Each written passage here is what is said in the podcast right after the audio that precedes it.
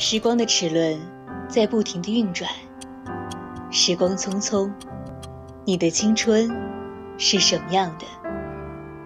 是耳机里循环播放的一首歌，还是和二三好友一起去咖啡馆，听着唱片机里时光的旧音乐？我怀念那个夏天，和喜欢的人在沙滩边漫步。在周末，和爸妈一起吃一锅热腾腾的火锅，那是烟火时光里最美好的记忆。愿我们的青春都向阳而生，永葆热爱。每晚二十二点到二十三点三十分，青春印记，你的独家回忆。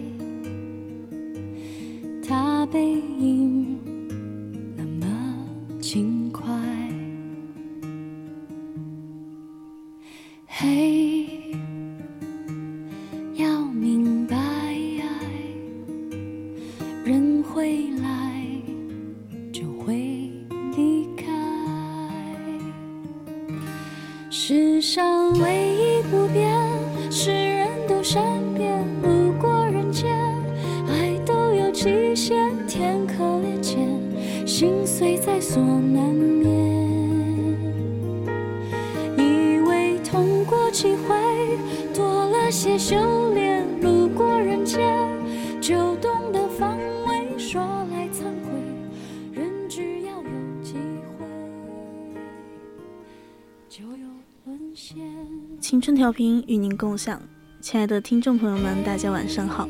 您正在收听的是 VOC 广播电台每天晚上二十二点到二十三点三十分为您直播的晚间节目《青春印记》，我是今晚的主播九川。今天就是我最后一次在《青春印记》跟大家见面了，嗯，希望大家在以后呢也能多多的支持我们更加新鲜的主播们。日子疯长，让光阴蹉跎，他因成为了历史，也让纷纷扰扰归于平淡，又未来可期。人们重复离别，落泪告别，再重逢呢，也会更加充满眼泪。大家好像都无法熟悉这世间的常态，但是有相遇，怎么能够没有离别呢？我们只有相处，才会有眼泪呀。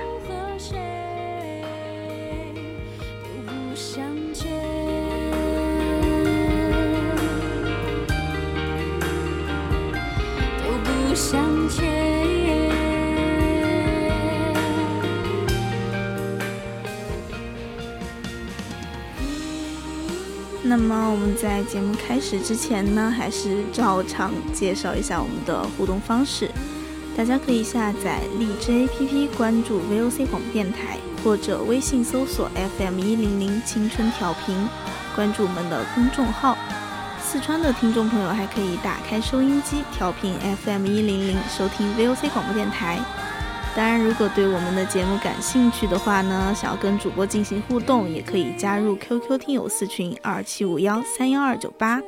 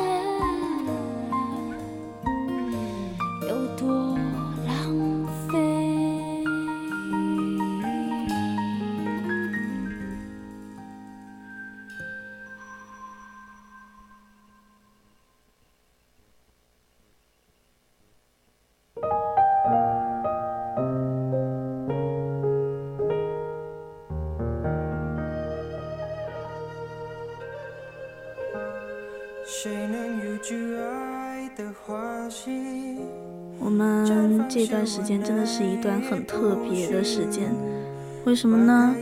像前段时间的四月初，就是我们传统的清明节，又叫踏青嘛，是在仲春和暮春的时节，同时呢，也是我们祭奠先祖、怀念故人的时节。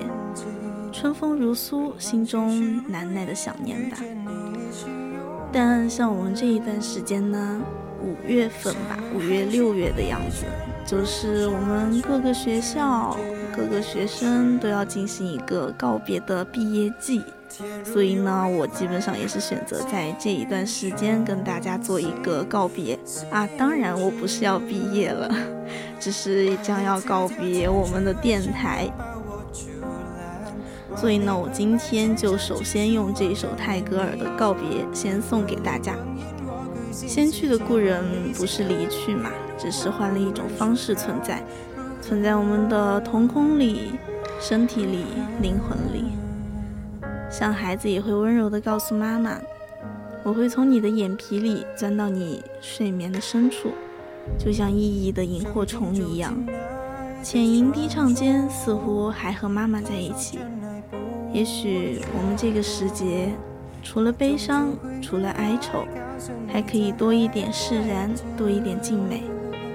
生如夏花之绚烂，死如秋叶之静美。只想我们又怎么知道另外一个世界不是远离尘嚣的自由世界呢？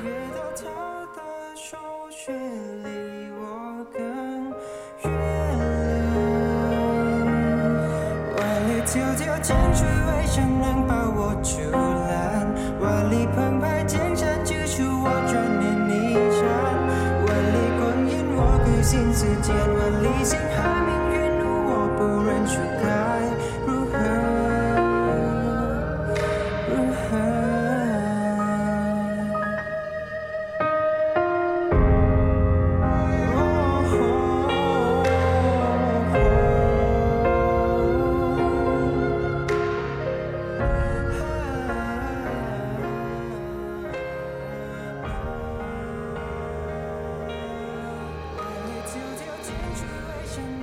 告别，泰戈尔。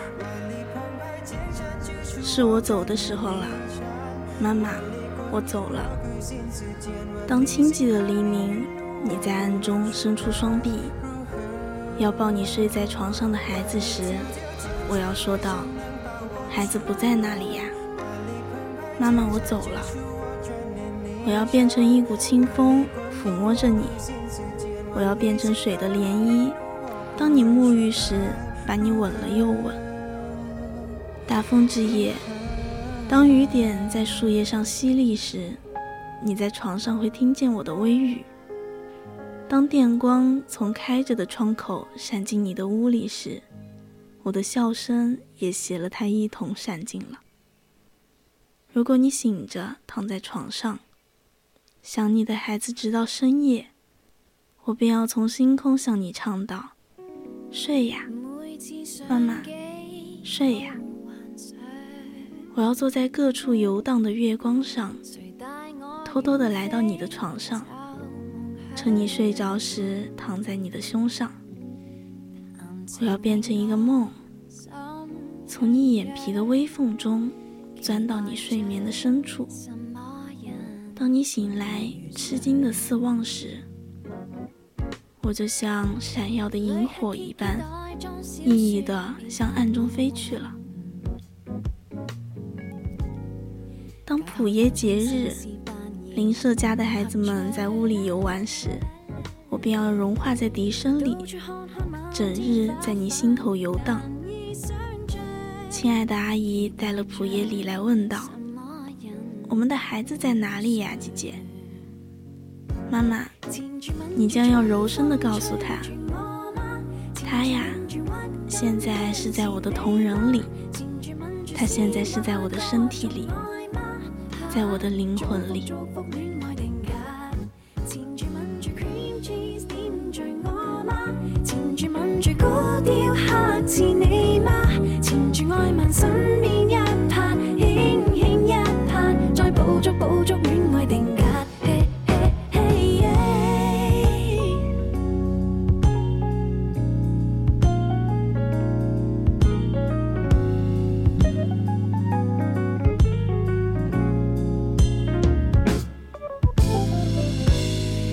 处有个历史堡垒在看我，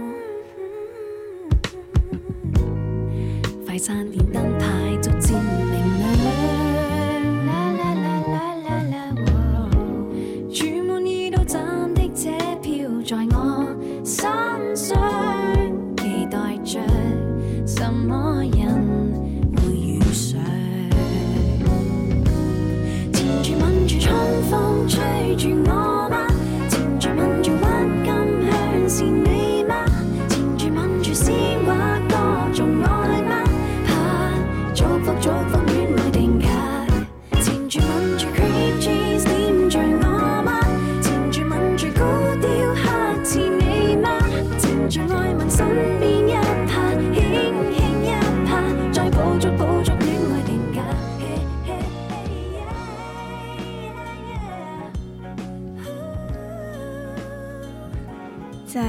现在忙碌的一生当中呀，其实每个阶段呢都在告别。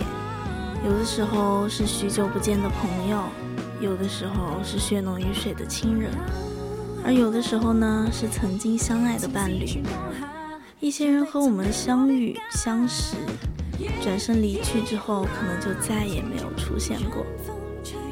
所以呢，今天要跟大家分享关于告别的一切这本小说，讲的是一个发生在五里县城的故事。全书里面其实提到告别的字句并不多，但处处都是告别的场景。这本书呢是路内的最新长篇小说，它也曾经获得了首届的茅盾文学新人奖。书中呢，主要是以一个小说家李白为主人公，讲述了他从十岁到四十三岁期间，经历了像父母离婚、恋人离去、青梅竹马去世，以及和亲人们一一分别的故事。接下来呢，就让我们一起走进书中，感受一下李白的悲喜人生吧。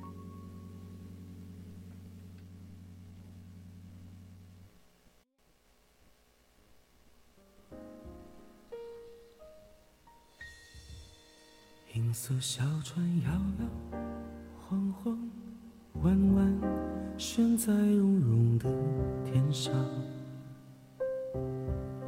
你的心事三三两两蓝蓝，停在我悠悠心上。每次离别都是一次成长。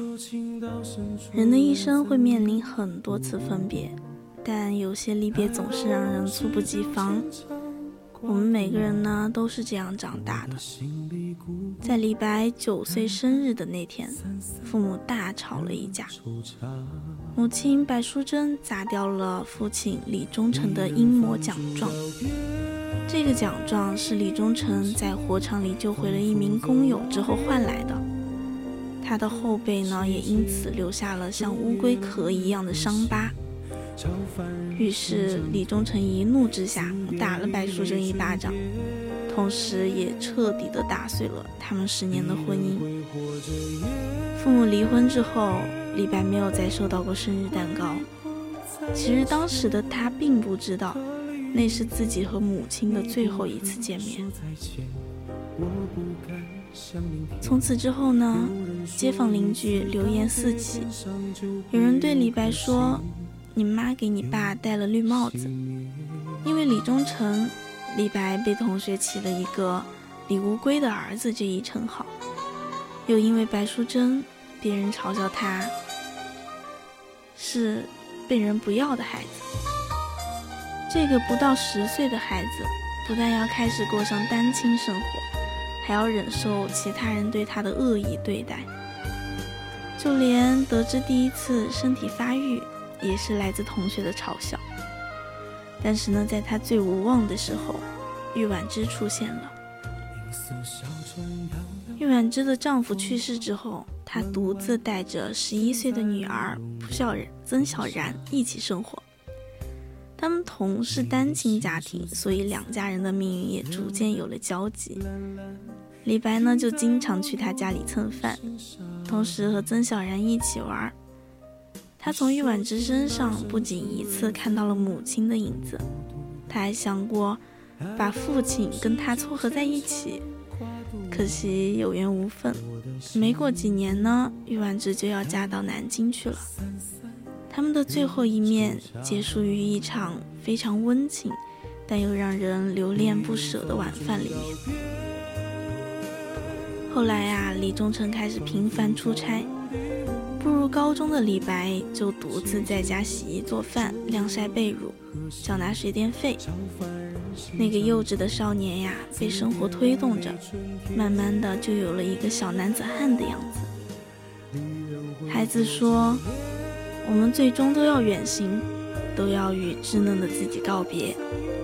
告别是通向成长的苦行之路，大多数人的成长都是离别促成的。这些无法抗拒的离别，在给我们带来痛苦的同时，也会让人越挫越勇，变得更加的坚强。关于告别的一切，里面有一句话。就像人生中一场翻天覆地的大事发生后，接着又发生了一些琐碎拧巴的小事，以为度过这段拧巴期可以重回巅峰，其实只是临终前的喘息。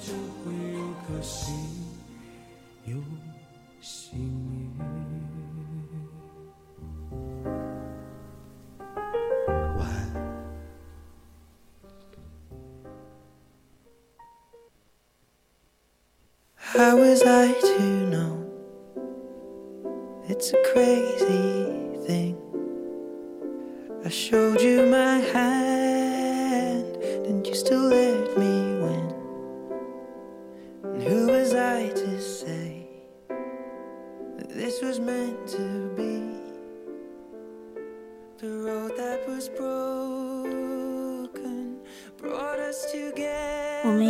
受遗憾，学会面对失去。每个人都是一路成长，一路失去。有时失去的是微不足道的纪念品，有时是来之不易的机会，或者爱而不得的人。和于婉之一起离开的，同样有他的女儿曾小然。高中的时候，两个人瞒着父母在一起恋爱了。但这段感情并没有持续多久，就因为曾小然母亲的改嫁而结束。他曾经问过李白：“如果我们再也不能相见，你会怎样？”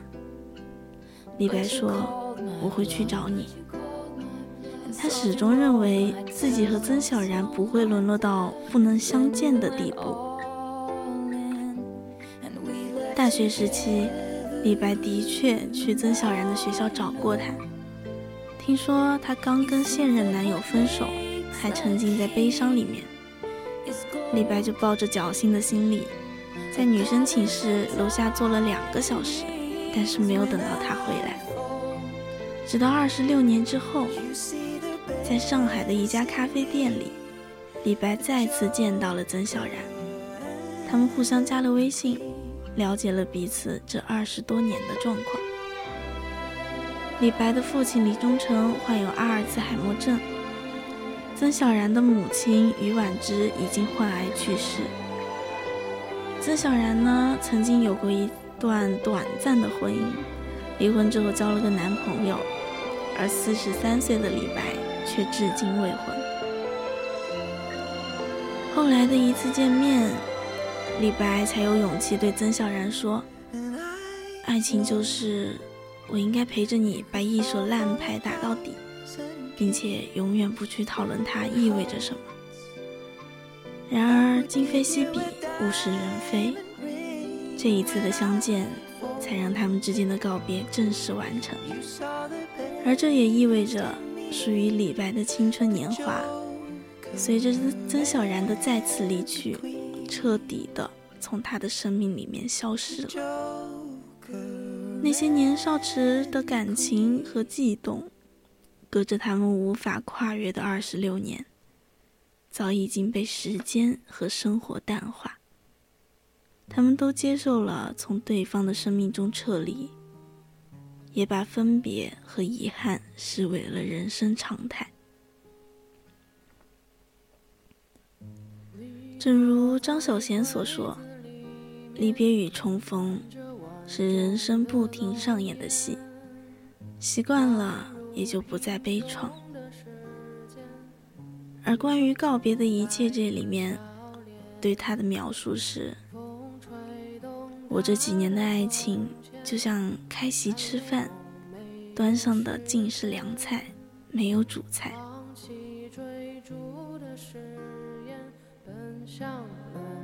边。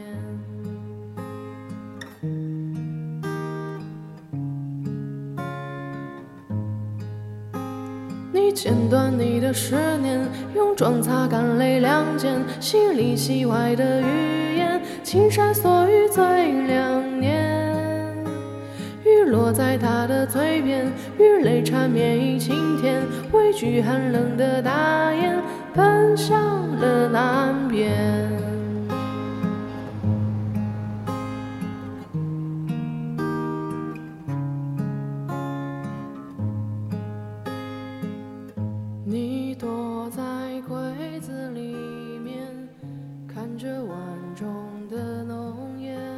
好好的告别，才能彻底放下。米兰曾在一本小说里面写道：“这是一个流行离开的世界，但我们都不擅长告别。如果每个人都能在离开之前见上最后一面，说一些提己的知心话，完成彼此之间的告别仪式。”也许就不会有人在此后的日子里自责、遗憾，也可以让这段关系在生命里面安顿下来。李白有一位青梅竹马，叫做钟兰，他一直喜欢李白，上学的时候也总是跟在他身后，从小呢就立志一定要嫁给他。成年之后，钟兰和李白有过一段短暂的恋情。钟兰也曾经多次想从李白身上找到一些他喜欢自己的蛛丝马迹，但最终得出一个结论：李白不爱他。直到钟兰和别人有了孩子，孩子的父亲离开之后，留下他一个人，李白才陪他一起照顾孩子。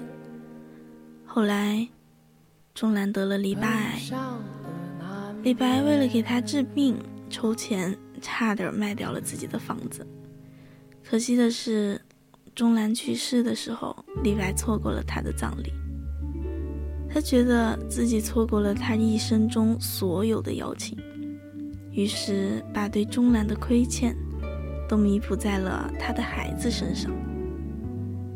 而另外一位叫做周安娜的女生，和李白两个人经历了相恋、分别、重逢之后。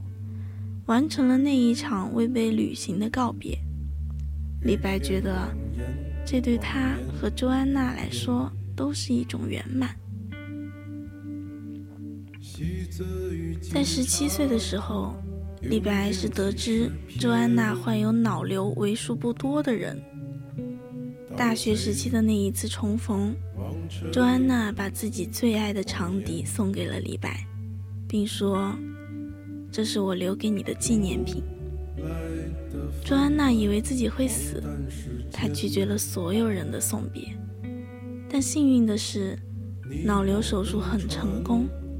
在去广州之前，周安娜只见了李白一个人。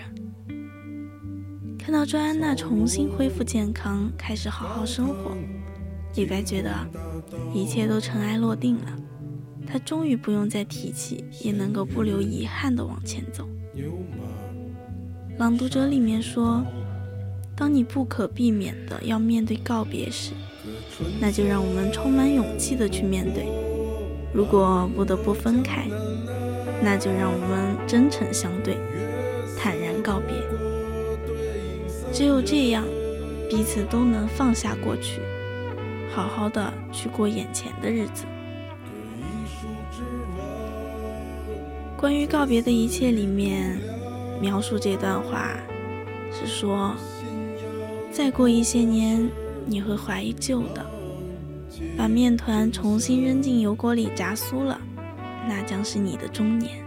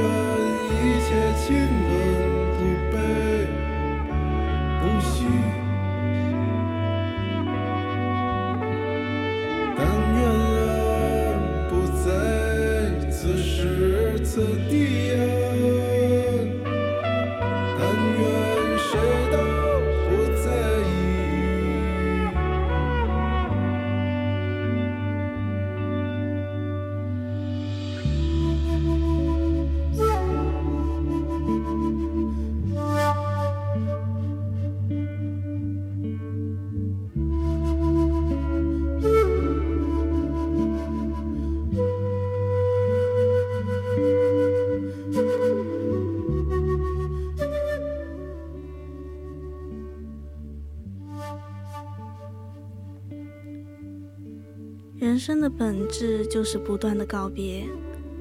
我们从一无所有来到这个世界上，慢慢的，我们拥有了一些东西，再失去一些东西。从一开始的不甘心，到心怀遗憾，再到彻底接受，最终每个人都明白了，人生就是一个不断告别的过程。在关于告别的一切这本小说里面，李白从九岁起就经历了人生第一次真正意义上的告别。母亲白淑贞的离去，让他内心的情感居无定所。于婉之的停留，短暂地填补了李白在母爱上的空缺之后，又跟着曾小然一起离开。从此，这样的离别再也没有停止过。李白不断的恋爱，和这些人发生亲密关系，他身边从来不缺女人，而这些人也一个接一个的从他身边离去。童年时期的遭遇让李白早早的就明白了，离别才是人生的常态。他知道每个人只能陪自己走一段路，也接受了所有终将会分开的关系，不去探问究竟，包括母亲、初恋、青梅竹马，以及其他在生命里面短暂的停留过的名字。小说的最后，李白送别了曾小然，带着父亲一起去相亲，陪着父亲锻炼身体。阿尔兹海默症的存在，让他和父亲李忠诚的这场告别，可能比任何人都要长。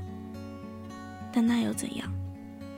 就算结局都一样，但他们拥有过一段真实、具体又难忘的回忆。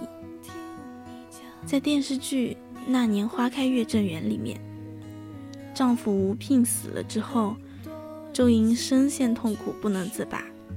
周老四对周莹说：“其实我们所有人都是过客，夫妻、妇女、君臣，早晚都得散，只不过是早几天晚几天罢了。就是因为早晚都要散。”所以聚的时候就要卯足了劲儿的开心，等到散了，谁也别惦记谁，各自往各自的下一站去奔，再找新的开心。早点认清生活的真相，知道它是一场无法回头的告别，好好的珍惜每一场相聚，等到分别的那一天，也就可以不留遗憾的说再见。而在这本小说里面，说的是，记忆就像在无理的小巷里绕来绕去，我追踪他们，追得相当辛苦，有时运气好，在一个转角又会遇见他们。一定要与过去和解，才能过好现在。生命就是一场孤独的旅程。没有谁能从一开始就一直陪着我们走到最后。对于那些一路走来已经失去了的东西，不要过于执着。这世界上有得到的重逢，就一定会有失去和离别。我们要做的就是过好今天，把每一次相聚当成最后一次去对待，这才是对生活最好的珍重。我想让你懂我的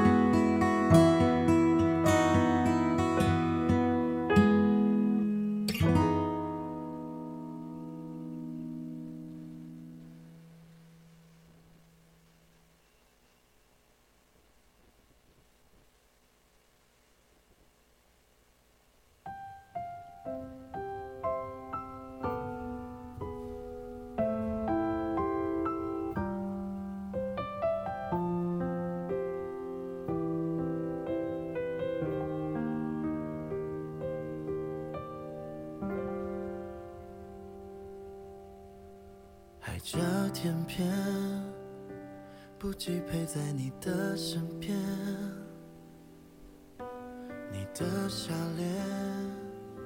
学会告别是我们一生的必修课吧。人生其实就是一场盛大的别离，告别过去，告别现在，告别自己，告别你身边的所有人。年龄渐长，褪去单纯的模样，是在与青春告别；背起行囊，挥别父母，走向远方，是在与家乡告别。百年之后，尾生黄土，掩去风流，是在与这个世界告别。弃我去者，昨日之日不可留。我们总在一边告别一边上路，丢下沿途的风景，不断前进。学着告别，才能开启一段又一段的旅程。我们接下来讲一讲关于一些嗯名人们吧，对于告别的情况。网坛的名将莎拉波娃，她在二月二十六日宣布了退役，一个网球的时代就此结束。像莎娃，她曾经是在网球赛场上叱咤风云，创造了那种辉煌战绩，是世界女子网坛最耀眼的明星之一。而她在社交平台上写道：“网球向我展示了这个世界，也向我展示了我是什么样的人。这让我知道如何测试我自己，如何衡量自己的成长。所以呀、无论我人生的下一个篇章、下一座山选择是什么，我都会继续努力。我一直在攀登，一直在成长。网球，我要和你说再见了。作为网球的五个大满贯冠军，莎拉波娃为网球付出了她的整个青春。网球场就记录着他过去所付出的一切努力和汗水。当他宣布退役，结束自己的职业生涯，其实也意味着他要与过去的自己告别，迈出一个人生的新篇章。跟过去的自己告别呢，是一种断舍离，同样也是我们前进的勇气。大仲马的《基督山伯爵》中，唐代斯遭遭到了那种卑鄙小人的陷害，被打入了黑牢。他的狱友就向他传授了各种知识，并且在临终前，把埋于基督山上的一批宝藏的秘密都告诉了他。唐代斯越狱之后呢，找到了宝藏，成为了巨富，从此化名为基督山伯爵。经过精心的策划呀，他报答了恩人，报复了仇人。他在报复中享受着这这恩仇和君子报仇十年不晚的快乐。然而呢，在故事的最后，他却决定告别过去的自己。他说：“现在我的工作完成了，我的使命终止了，巴黎告别了。”于是啊，最后他就和阿里总督的女儿海蒂一起远走高飞。唐奈斯离开之前，告诉好心的朋友莫雷尔，他说：“人世间无所谓幸福与不幸。”只有一种境况与另一种境况的比较，仅此而已。只有经历了极度不幸的人，才能够感受到极度的幸福。而等待和希望，则囊括了人类的全部智慧。和昨天的自己告别，告别那个已经属于过去的自己，为了未来的等待和希望，翻开新的生活。向下一座人生的高峰去攀登。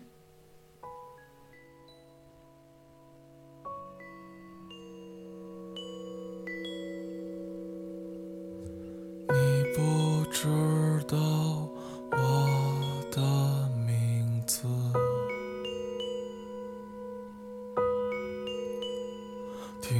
唱着一首永远望眼欲穿的生活，唱得不可得的城市和失无所失的爱情，你听碎了所有。与逝去的爱人告别，走出痛苦，看到希望。逝者如矣，生者如斯。生命无常，我们的身边总是有人在离去的。跟故人告别吧，需要勇气，但是呢，走出阴霾却能让我们看到希望。篮球巨星科比的陨落，曾经也是让无数的人扼腕叹息。在他的追悼会上，他的妻子强忍着悲伤，跟逝去的爱人告别。他说：“科比是我的灵魂伴侣，他是最棒的丈夫和父亲。上帝知道，他们父女二人无法在没有彼此的情况下留在这个世上。宝贝啊，你照顾好吉安娜，我照顾好其他孩子，我们依然是最好的团队。愿你们安息，在天堂过得有趣，直到我们再次相遇。”失去爱人是痛苦的。瓦妮莎选择与离他而去的科比告别，坚强地开始了他下一段的人生旅程。而同时，台湾演员高以翔，他也是在一档综艺中不幸离世，所有人都唏嘘不已。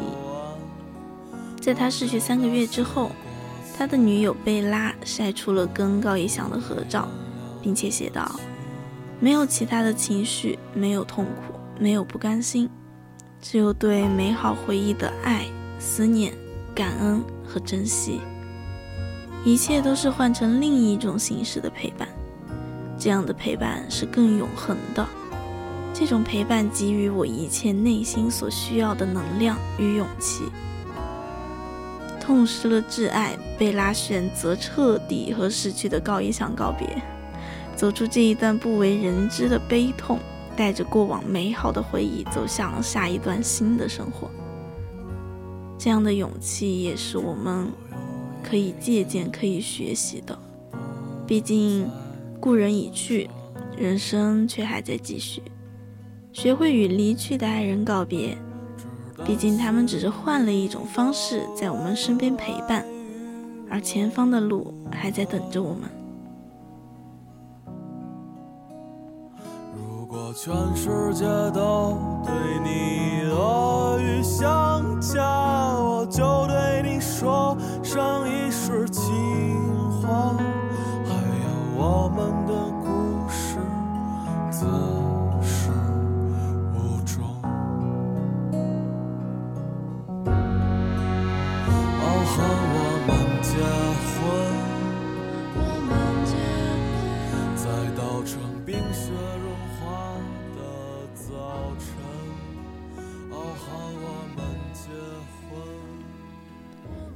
与这个世界告别，向死而生，不留遗憾。生命的旅程从呱呱坠地开始，不管经历了多少的精彩绝伦，多少的长途跋涉，也不论我们走过多么漫长的路，但最后的结局都指向同一个方向。乔布斯曾曾经说过：“死亡是生命最伟大的发明。”一个人只有在认识到自己要死的时候，才会开始思考生命，从而大彻大悟，不再沉溺于享乐、懒散、世俗，也不再沉溺于金钱、物质、名位，然后积极的去筹划人世间美丽的人生。生命是一个过程。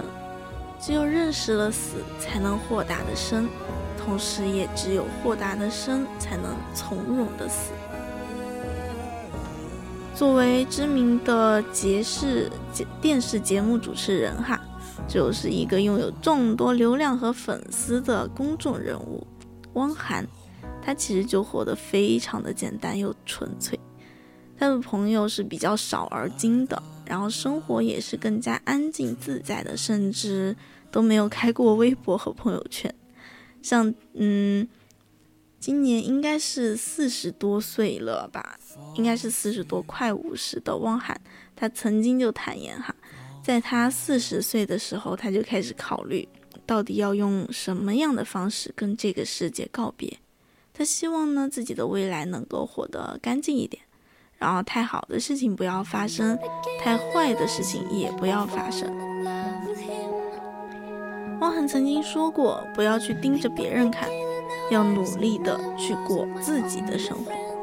每个人呢，都是别人不理解的范围之内的赢家。”已过不惑之年的汪涵豁达又智慧，思考着与这个世界告别的方式，不留遗憾的过好每一天。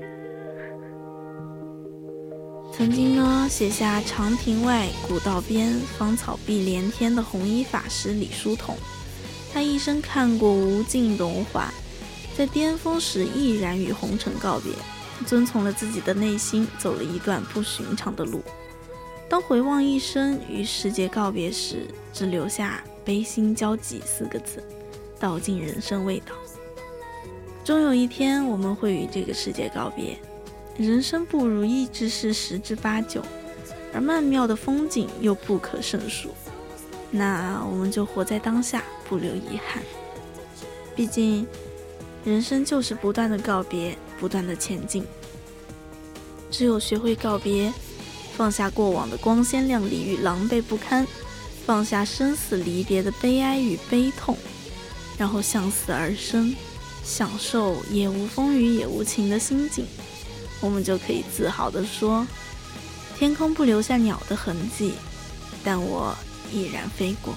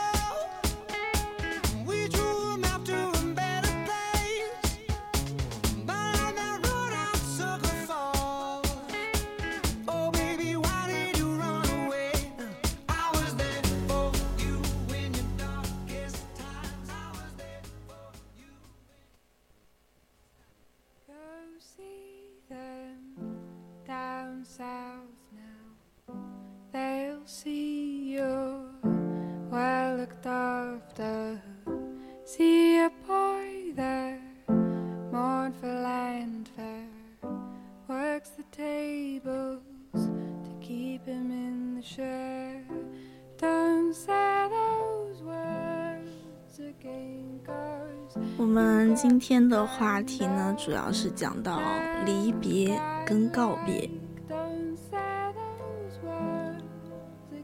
有的时候呢，其实就会觉得告别的瞬间，每个人都自带光环，就像这一瞬间，似乎过去滞留的遗憾和心碎都可以忘却。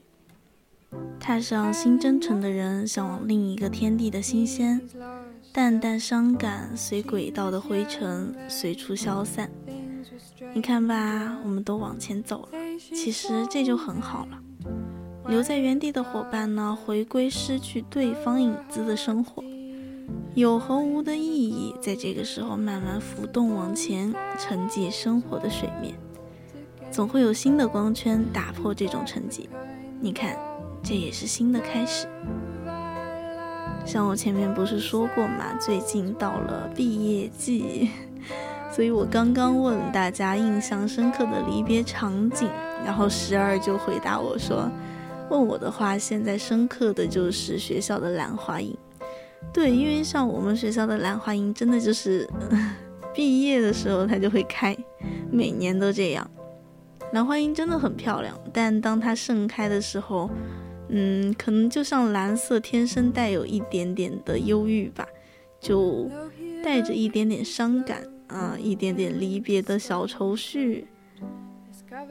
我现在看到就是学校里面，嗯，大家穿着那种学士服，然后在拍照啊，就是特别怎么说呢？特别有点感触吧。因为像我明年也会经历这样的时刻，但是当我看到他们拍照的时候，依旧很开心，然后也是很认真的在做告别，很用力的在离开的时候、拜拜的时候，很用力的挥手，我就真的觉得好棒啊！大家都要好好的对对方做一个告别，就像相处的时候，我们其实大家都记不起来，都要好好的告别嘛。因为相处的时候就会觉得，嗯，很开心啊，我们会一直在一起，共度的时间呢，毋庸置疑都是有着各自的颜色的。像被鸡鸡毛蒜皮的琐事打扰呢，就是灰暗。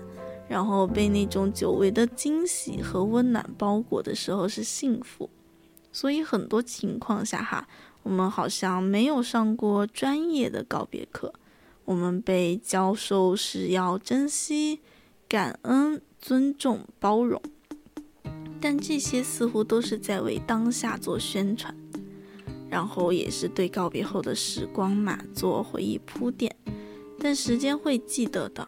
就所以我们在抓不住的列车缝隙呀，车站大厅，还有抓不住父母眼角的细纹，抓不住随着成长迅速隐藏的外露情绪的时候，在我们反反复复纠缠成长和告别中，我们总会学会告别的。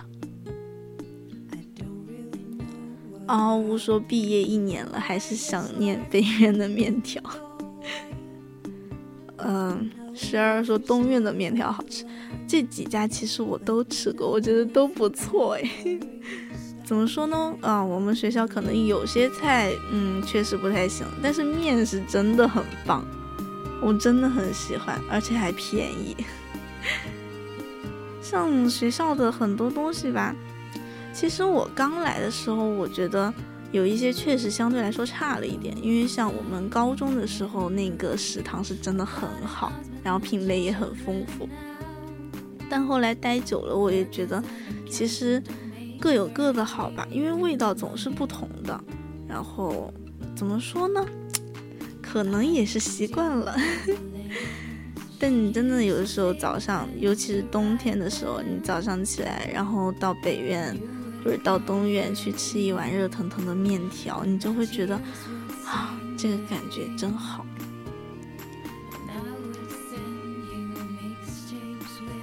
像我记忆里面，嗯，从小时候开始讲的话，就是那个小学吧，我只记得到那个时候了。这小学的时候，因为我父母当时是在很远的地方工作，然后他们就只能每年回来一次，啊，就真的很难见到，很难见到哈。然后呢，就每次他们走的时候，我就会哭，嗯，当时是真的就会觉得，嗯，很难过，很难过，就是不想他们走。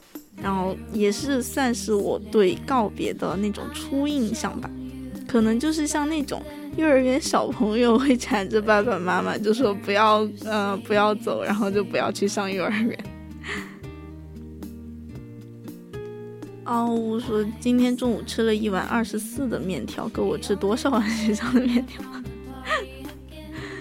哦，确实哈，确实。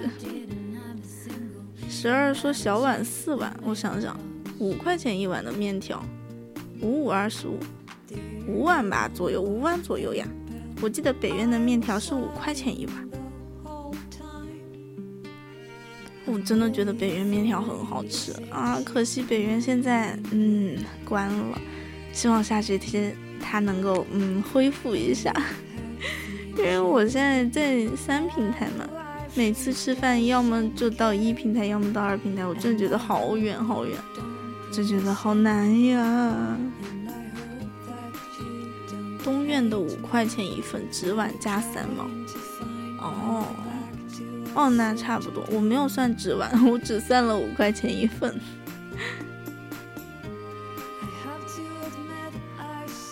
哎，告别的滋味，我觉得从小到大，像我对他的理解都不太一样。就像我前面说。嗯，我小的时候是不希望爸妈走，但当时其实我没有特别深刻的觉得这个告别的滋味是什么，我只是觉得他们走了我会很难过啊，我会心里面很不舒服，就对告别稍微有点那种理解，我觉得应该是我初中毕业的时候，当时是怎么说呢？嗯。其实我们初中升高中，很多同学也会跟着一起上同一个高中嘛，但是还是总是会有一些同学离开，而且大家都会不在同一个班。当时也是待了很久嘛，因为班里很和谐，然后都是一群小朋友啊，就逐渐的长大，然后突然有一天就说我们以后要离开了，大家就不在一起了啊。不会再在一起玩，不在一起学习，也不会就是前后桌转头就可以跟人家讨论题了。那个时候就是突然一下子就觉得，好像有点明白离别是什么，好像有点明白他们离开了自己会怎么怎么样。哦，我说旧的别离等于新的相逢，对，是这样的。所以，在我离开了初中之后，就进入高中嘛，就碰到了很多新的朋友，啊，也有了前后桌转个头啊，或者拍一下肩就可以跟我讲题啊，跟陪我一起下五子棋的朋友，啊，也有那种大家下课的时候就中午吃饭嘛，就约定好一下子就冲出去抢饭的时候。嗯，会遇到很多新的朋友，同时也会跟很多旧的朋友进行告别，但其实我觉得还是会难过，或者说心里面就还是会有一点点觉得始终是新的朋友始终是不能够跟旧的朋友划等号的，就是大家只是更更多的认识了更多的朋友，但不是说。嗯，新的朋友可以代替旧的朋友。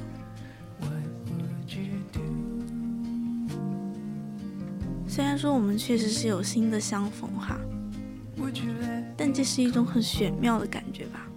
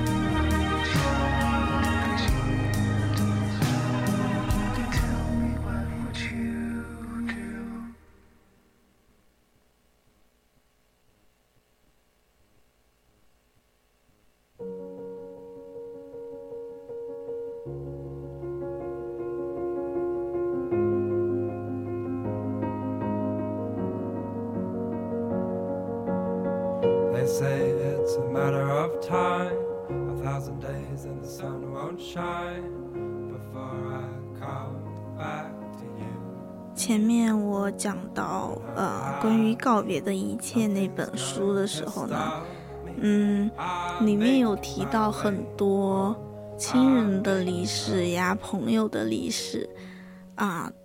就说到这个，其实我想了想，在我身边人的离世，好像就只有我的外婆是我年纪稍长的时候离世的一个印象比较深的人。其实当时还挺玄妙的，怎么说呢？嗯，他当时就是已经下了病危通知书嘛，但其实我当时还很小，我没有意识到这些东西究竟是什么意思。当时好像是小学，然后呢，嗯，就是某一天晚上啊，我外婆在住院的时候，然后我当时是在家里睡觉嘛，结果四点过的时候，当时吓醒了。为什么说是吓醒呢？因为那是我呃，一直到目前为止，到我现在这么大了，唯一一次就是直接从睡着的状态一下子坐起来。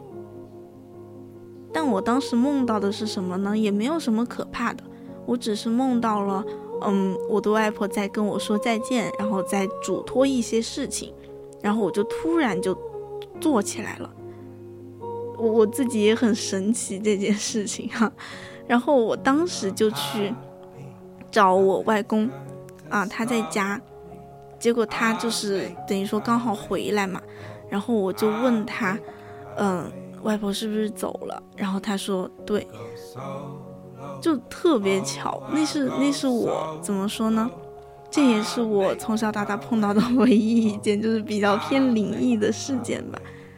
嗯，我更愿意相信这是一种灵魂存在于世的理念，因为除了这个，我也没有碰到过其他的这种事情。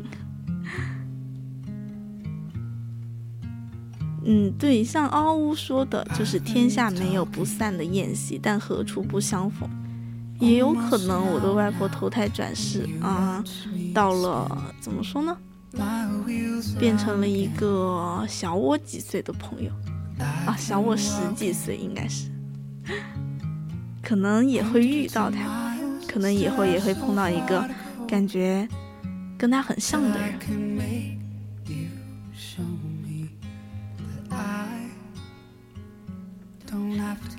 一般来讲吧，嗯。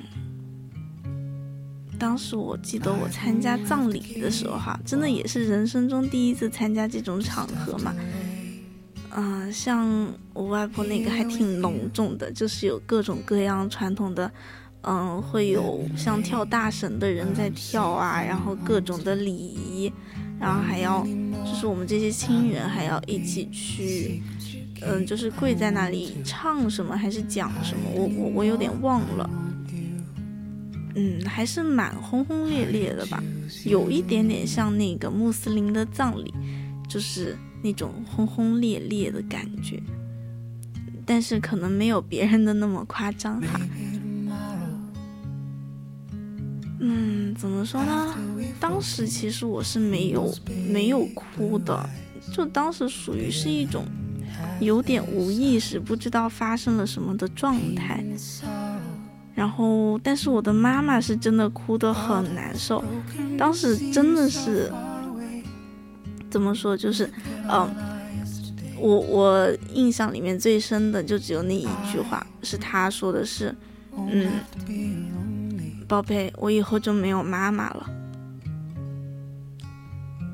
就原本我还心里面没有那么深的震撼，但是当他说了那一句话之后。我一下子眼眶就红了，因为我想了想，如果我没有妈妈的话，我会很难受吧。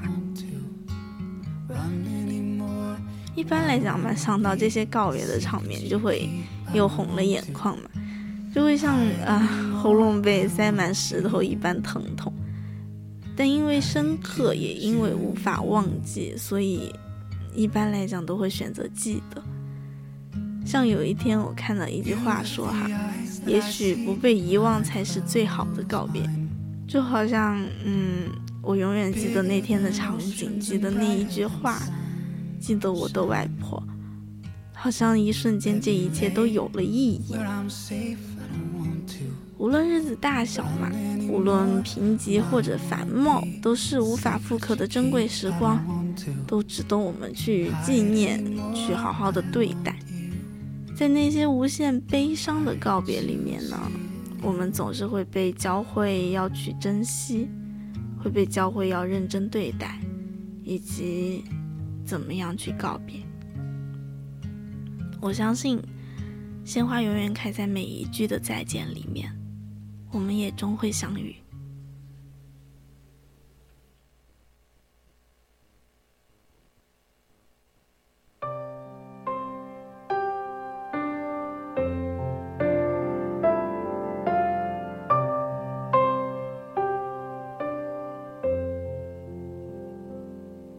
You could not plan for this. No, there was no silhouette up against the pink horizon to warn you of the hit. But you absorbed it all with grace. Like a child, you spoke our faith unmoved that holds on to you. This thing is gonna try to break you, but it doesn't have to. You're showing us how. This thing is gonna bend and shape you, but it won't let it take you. You know it somehow. This thing is not gonna break you.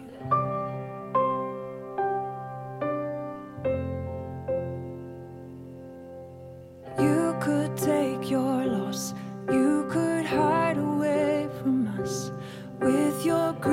around you. But you're laying it in the sun and you stare straight into the light.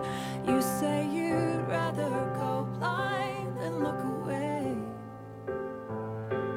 What can I say?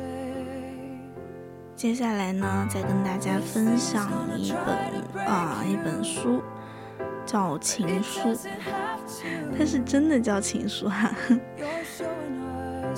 嗯，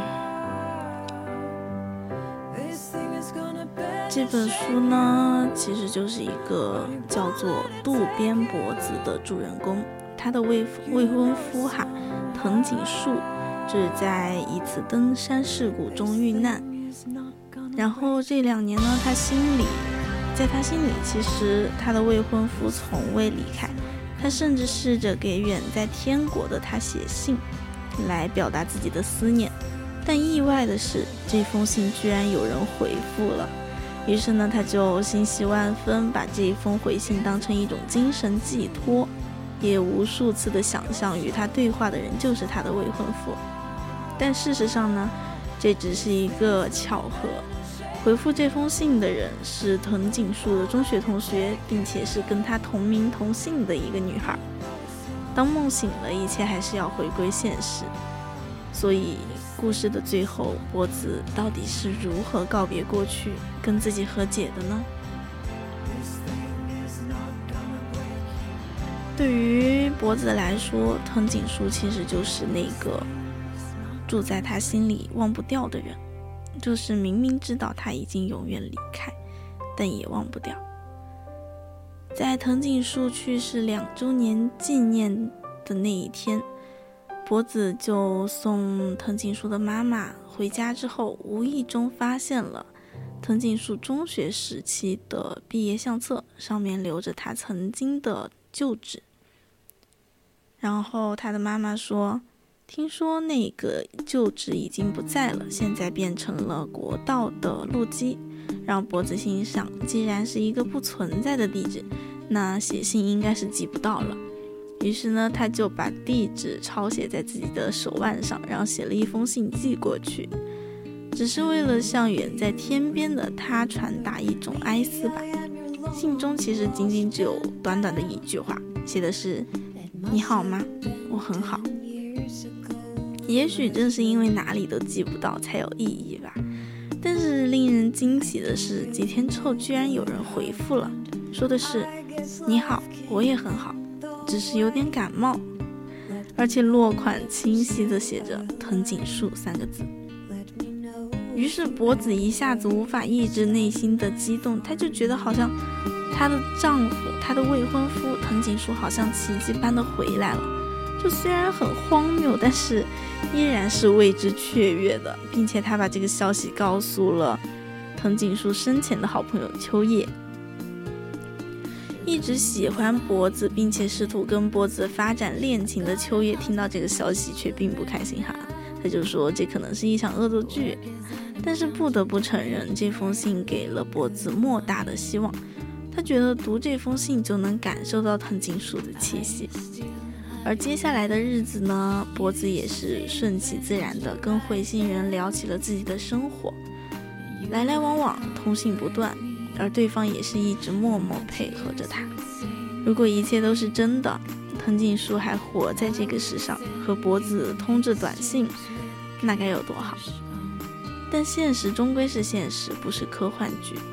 秋叶为了搞清楚对方究竟是什么人，假装以脖子的口吻给对方写信，就要求他证明身份。于是呢，写信人就把自己的驾照复印件就寄过来了，是一个女生，跟藤井树同名同姓。脖子跟秋叶都感到非常不可思议，不敢相信世界上居然有这么巧合的事儿。于是呢，两个人就来到相册上的地址，决定一探究竟。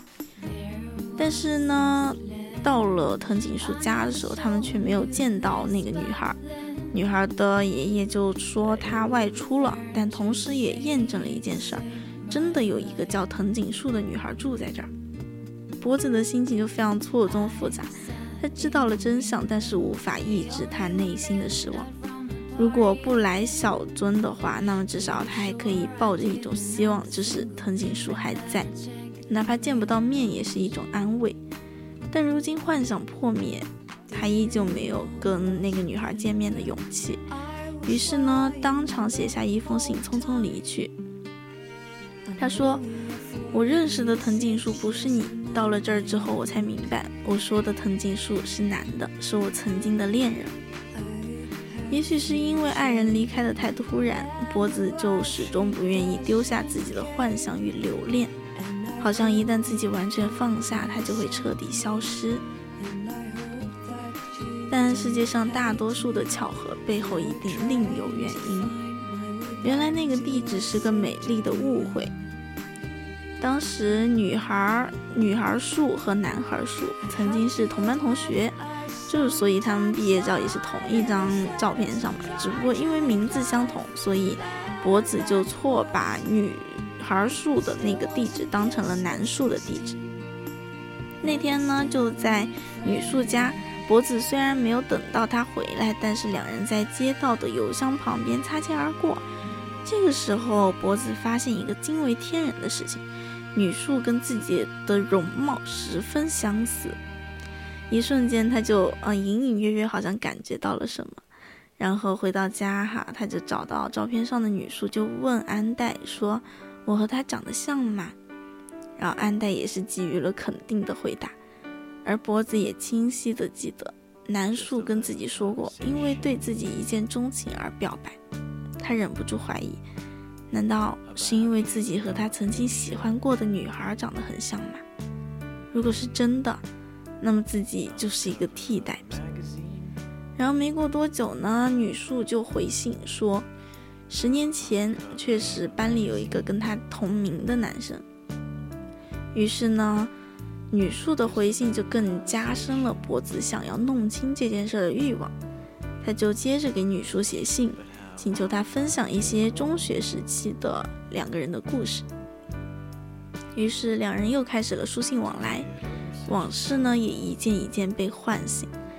中学的时候嘛，男树和女树就经常因为大家的名字相同就起哄，然后有过几次很不开心的体验。比如说竞选班委的时候，有人恶搞就在纸上写“藤井树爱藤井树”，而唱票的同学就居然大声的念出来了，然后女宿当时当场被气哭，男宿呢就把捣乱的同学按在了讲台上。然后再比如两个人同时被选成图书管理员。然后女宿一直勤勤恳恳做工作，而男宿就很偷懒嘛，又捣乱，然后就借很多别人根本不会去借的书，只是单纯的为了在借书卡上就留下藤井树三个字。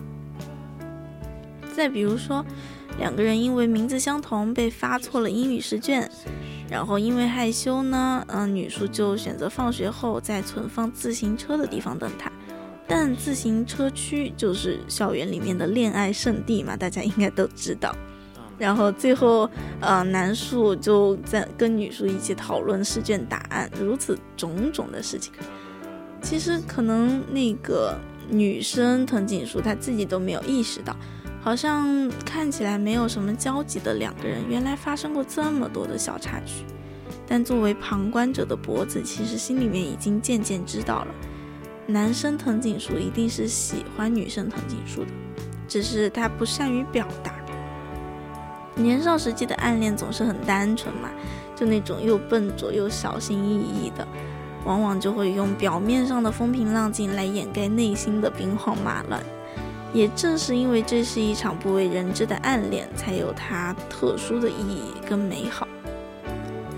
而这场暗恋被发现的时候，已经是十年后了。有几个学妹在图书馆的《追忆似水年华》这本书上有一个重大的发现：借书卡正面是藤井树三字，而背面是一幅人物画像，画的是中学时代的女树。然后当学妹们把借书卡拿给她的时候，他一时间不知所措嘛，就像书中写的：“我一面佯装平静，一面想把卡片揣到兜里。然而不凑巧，我喜欢的围裙上下没有一个兜。”宫崎骏也说过，回忆是一种很奇妙的东西，它生活在过去，存在于现在，却能影响未来。也许在最开始，博子没有办法接受女树是男树的初恋情人，他很茫然，很纠结，甚至自我怀疑，但他并没有一直陷入痛苦里面。而是随着一封封的信的描述，坦然地接受了这件事儿。就像他觉得能够知道他这么多的过往，他觉得自己是幸福的。每个人都有过去嘛，无论他以前喜欢过谁，都成为了曾经了。而博子明白，藤井树跟自己的那一段回忆，是他们真正属于彼此的。能够被切实感受到的一种知觉，并且是无可替代的。人和人之间只是一段路的关系，但你要记得，那个在那段同行的时光里，我是真心实意的向着你的。那些美好的回忆，都会陪伴着留下来的那个人，以另外一种方式活下去，就像。岩井俊二说的：“有一个可以思念的人，就是幸福。”面对告别这种事情嘛，肯定没有人可以做到毫不在意。无论是告别一个人、一个物品，还是一个看不见也摸不着的东西，但只有好好的告别过去，才能有新的开始呀。对于博子而言，秋叶其实就是那个新的开始。在一个天都还没亮的清晨，秋叶就带着脖子前往了那座藤井树两年前遇难的雪山。就与其说是缅怀藤井树，不如说这是一场脖子的自我和解。而秋叶也是想要利用这个机会，带他从过去的阴影中走出来，并且正式的向脖子进行告白。当时呢，就对着雪山，秋叶大声地喊道：“藤井，把脖子交给我。”这一句话包含了太多的隐忍与释放，而脖子也很洒脱地跑到雪地中央，向着雪山不断的大喊：“你好吗？我很好。”这是一个很独特的告别仪式。最后，他站在那里，像孩子一样放声大哭，让人无比心疼。但值得庆幸的是，两年了，他终于决定真正的放手，跟过去进行告别，迎接一个新的生活。接受爱人的离世，这是一件很难的事情，但是只有真正的直面这件事儿，才能真正的跟爱人进行道别。故事的最后，博子把女树写过的信全都还给了他，并且写信说：“我想他以前肯定很喜欢你，我很庆幸那个人是你。”一部电影《再见金华站》里面有一句台词，说的是：某天你无端想起一个人，他曾让你对明天有所期许，但是却完全没有出现在你的明天里。经历过生死离别的人，或许都会像脖子一样，将痛苦深埋在心底，不敢面对失去爱的人这一件事实。他们都一定曾经尽力的去掩盖、去压制，尝试着宽慰自己，却一直没有勇气直面过去，也一直不肯释怀。而这个时候，时间依旧是治愈一切的良药。但情书也告诉我们，只有正视过去，才能做到真正的放手。人这一生难免经历失去。但无论怎样，终究要学会跟自己进行和解，在遗憾中放过自己，让后来的人生更加值得。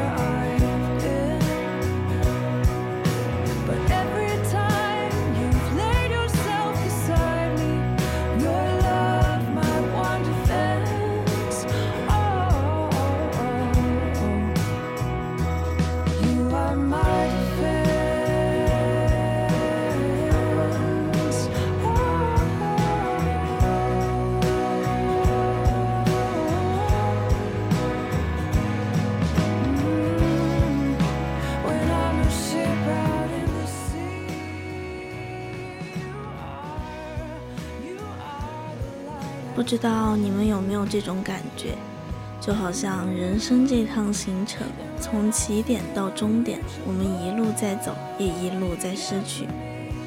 时间从指缝中溜走，年华从脸上苍老，曾经无法不说的朋友，不知不觉中就渐行渐远。曾经日夜相拥的爱人，走着走着也突然就散了。如果知道那是最后一次见你，如果知道可以陪伴你的日子只有这么多，有人说，我一定会改掉自己所有的坏脾气，不经常惹你生气，不跟你吵架，就算走不到一起，至少分开前还能看着你的眼睛，跟你说一声再见和保重。可是这个世界里，从来就没有如果。一个矛盾，一次争吵，一场冷战，如此经年累月的叠加，失望慢慢的也就攒够了。再深的感情，其实都经不起反复的消耗和折腾。太阳不是突然就落山的，谁的真心都是从有到无的。有时候想想，人生真的是处处都充满着无奈。不想妥协的妥协了，不想将就的将就了，不想遗憾的拼尽全力，最后还是失去了。以至于昨日还是最亲的人，转眼就散落在天涯，变成来年陌生的某某。或许这就是人生，欢聚少，离别多，遇见也好，再见也罢。但不管怎么样，我们总得继续往前走，因为告别也是为了下次更好的遇见。人生若无悔，那该多么无趣呀！送一句我喜欢的话吧：我祝愿有足够的阳光照亮你的每一天，足够的雨水让你更加感激阳光，足够的快乐。强健你的灵魂，还有足够的相遇，让你经常有机会道别。Kiss your kiss, catch a flame. Say the same. Catch a star and hold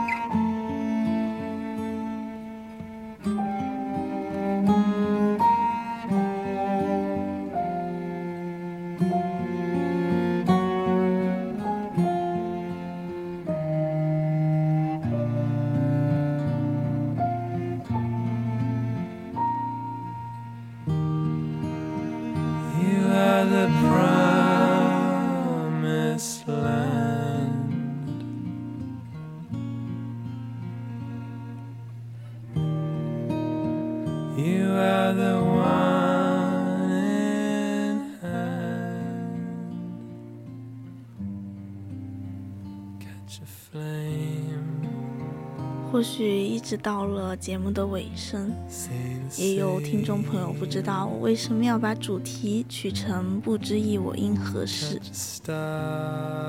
这是一句诗啊，在上一期的节目里面我有讲过，但我放在这里做一个告别的节目，做一个告别的主题，其实是希望，嗯，大家能够在以后想起我的时候，能够想起我的节目，想起我的声音，想起我这个人，嗯，还有跟你们聊天的各种话语、话题呀、等等。谦哥公子说不要告别，但是有聚就有散呀，有相处我们才会有眼泪，我们肯定会再重逢的，就在某一个大家没有意识到的时候。所以呀，就算大家想不起来，嗯，我的声音，我的节目，但是也希望你们偶尔可以想起我。有人说，告别从来就不是一件容易的事儿。当深爱的人离去，我们似乎永远都无法面对这物是人非的凄凉。我们或抗拒，或挣扎，越想把自己从痛苦中解脱出来，就越无法释怀。但在《朗读者》上，董卿说过这样一句话：告别是结束，也是开始；是痛苦，也是希望。而面对告别，最好的态度就是好好告别。所以我准备了这一期告别的节目，希望能够跟大家一起好好的告别。And if we hold on to these memories of broken bonds that could not be framed in paper window dreams.